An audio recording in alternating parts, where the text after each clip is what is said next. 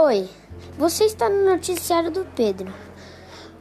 Hoje, o Ministério da Saúde publicou uma nota informativa nesta quarta-feira, dia 15, em que volta atrás sobre a vacinação de adolescentes de 12 a 17 anos sem comorbidades.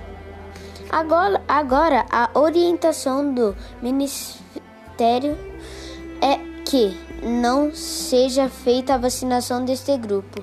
A vacinação deve ficar restrita entre três perfis, entre três perfis específicos: adolescentes com deficiência permanente, adolescentes com comorbidades e adolescentes que estejam privados de liberdade. A nota informativa desta quarta contraria uma outra publicada pela pasta de 2 de setembro, que recomendava vacinação para esses adolescentes a partir do dia 15. Essa foi a notícia. Espero que vocês tenham gostado. Falou, valeu, fui!